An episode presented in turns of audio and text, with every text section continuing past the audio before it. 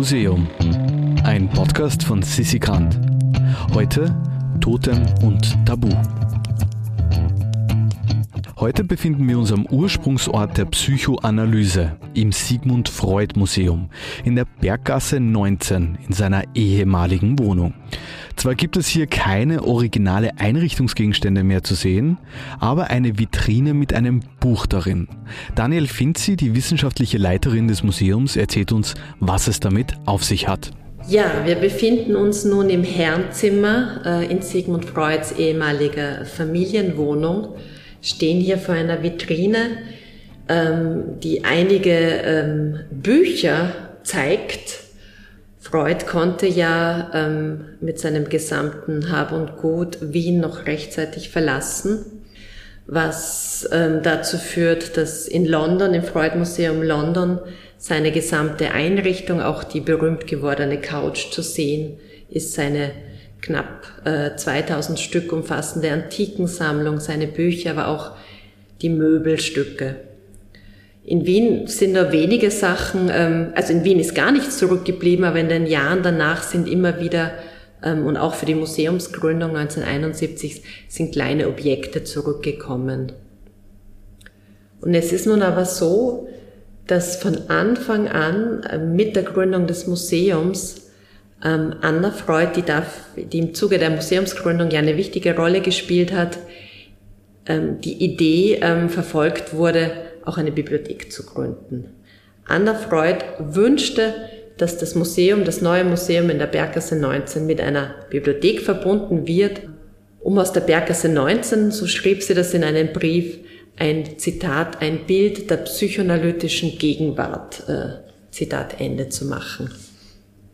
Und aus diesem Grund hatte sie, das war dann 1974, ähm, bat sie Kolleginnen und Kollegen von der Internationalen Psychoanalytischen Vereinigung um Bücherspenden, um sozusagen den Grundstock für diese wachsende Bibliothek zu leisten. Und das ist passiert.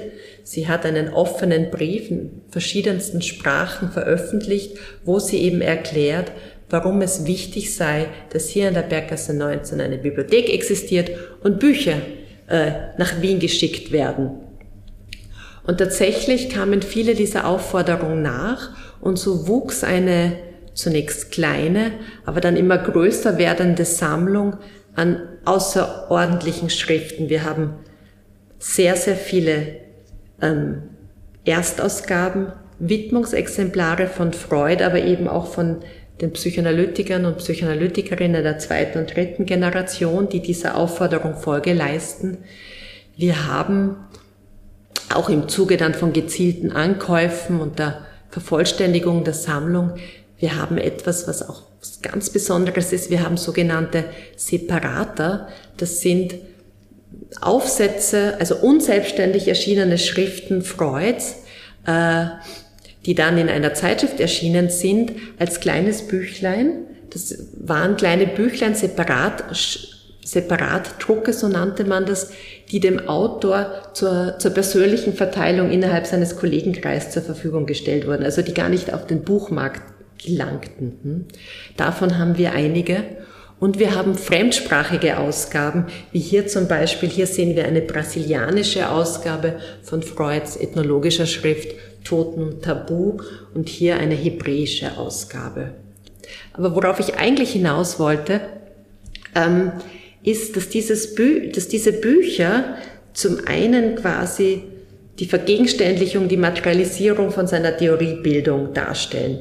Also immer die Frage beim Ausstellungsmachen, wenn wir es mit dem Werk eines, eines Schriftstellers, eines Wissenschaftlers, einer Wissenschaftlerin zu tun haben, wie kann man dieses immaterielle Gedankengut, also dieses, die Theorieleistung, die Konzepte, die Einsichten, die entwickelt wurden, wie kann man die sozusagen äh, für das Publikum zugänglich machen?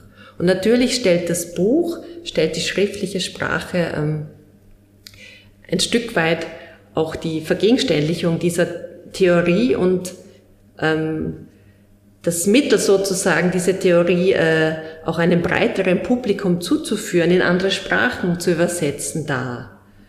Von dem her fanden wir es sehr schlüssig, diese Bücher zum Einsatz zu bringen. Und wir haben das auch in den letzten Ausstellungen schon immer wieder gemacht, dass wir sozusagen aufgeschlagene Bücher ähm, präsentiert haben, um den Besucher, den Besuch, die Besucherin auch anzuhalten, in Freuds Sprache einzutauchen, in seine Gedankenwelt, in seine Ausführungen. Was hier jetzt neu bei dieser Ausstellung aber hinzukommt, ist, dass wir diese Bücher nicht nur als Wissensträger ähm, und als Leseeinladungen handhaben, sondern auch das, das visuelle und das grafische Moment, das diesen Büchern eigen ist, ganz stark in den Vordergrund stellen, indem wir diese Bücher präsentieren wie Kunstdrucker oder wie Grafiken, wie Plakate sozusagen auf, Augenhöhe, auf Augenhöhe der Besucher und Besucherinnen. Dieses Buch, vor dem ich jetzt stehe, das ist die fünfte Auflage von Toten um Tabu, wo Freud sich eben mit der Frage des Vatermords äh, auseinandersetzt, 1912, 1913 als Folge von Aufsätzen veröffentlicht und hier in Buchform 1934 im eigenen Verlag, im internationalen psychoanalytischen Verlag erschienen. Und wir haben es hier mit einem Buch in dunkelbraunen Leinen zu tun, mit äh, sehr grafisch anmutenden Großbuchstaben, die Freud, Toten und Tabu. Und sonst steht nichts auf diesem Buchcover ähm, zeigen. Also wenn wir das so sehen, dann könnte man eigentlich auch glauben, das ist jetzt ein, ein Plakat aus der Bauhauszeit. Hm? Also es hat einen ganz, ganz, abgesehen von diesem eh schon starken Titel, auch hinterlässt einen ganz starken visuellen Eindruck. Und mit diesem Eindruck, mit dieser Bildhaftigkeit der Bücher wollten wir spielen und wollten da ein Stück weit auch natürlich auch die Buchkunst und Buchkultur sozusagen ähm, die auch äh, Freud ähm, unterstützt hat, in den Vordergrund rücken. Wenn wir jetzt auf die Rückseite oder auf die andere Seite dieser Doppelvitrine ähm, schauen, dann sehen wir nämlich ein anderes Buch, das aus seinem, ähm, das in seinem Verlag veröffentlicht wurde, seine religionskritische Schrift Die Zukunft einer Illusion. Und das ist jetzt kein dunkelbrauner Band mit weißen Buchstaben, sondern das ist in gelben, in dottergelben Leinen äh, mit dunkelblauen äh, Buchstaben einer Serifenschrift äh, zu sehen. Und das ist insofern bemerkenswert, als der Großteil der Bücher des Internationalen Psychoanalytischen Verlags, den Freud eben mit Kollegen 1919 gegründet hat, als eben ein Großteil der Bücher dieses Verlags genauso aussehen blaue Schrift auf gelben oder ähm, orangefarbenem Leinen. Der damalige Geschäftsführer des Verlags, Adolf Storfer hieß er, hatte wohl erkannt, dass es wichtig ist, mit bestimmten visuellen gleichen ähm, Strategien zu arbeiten, um sozusagen die Publikationen seines Verlags als solche auch gleich sichtbar zu machen.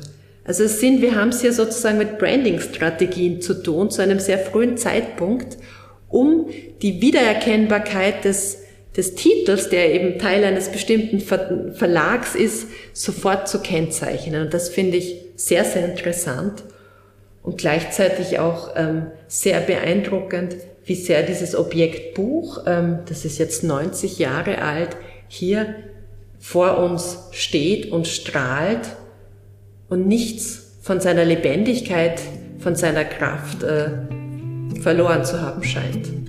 Ein strahlendes Buch, das an das Leben erinnert, das sich in diesen Räumlichkeiten abgespielt hat.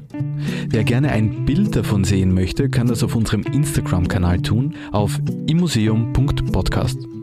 Und außerdem verschicken wir auch gerne Post. Deswegen könnt ihr euch auf www.imuseum.at zu unserem Newsletter anmelden. Im Museum ist eine Produktion vom Produktionsbüro Sissi Grant. Musik Petra Schrenzer. Artwork Nuschka Wolf.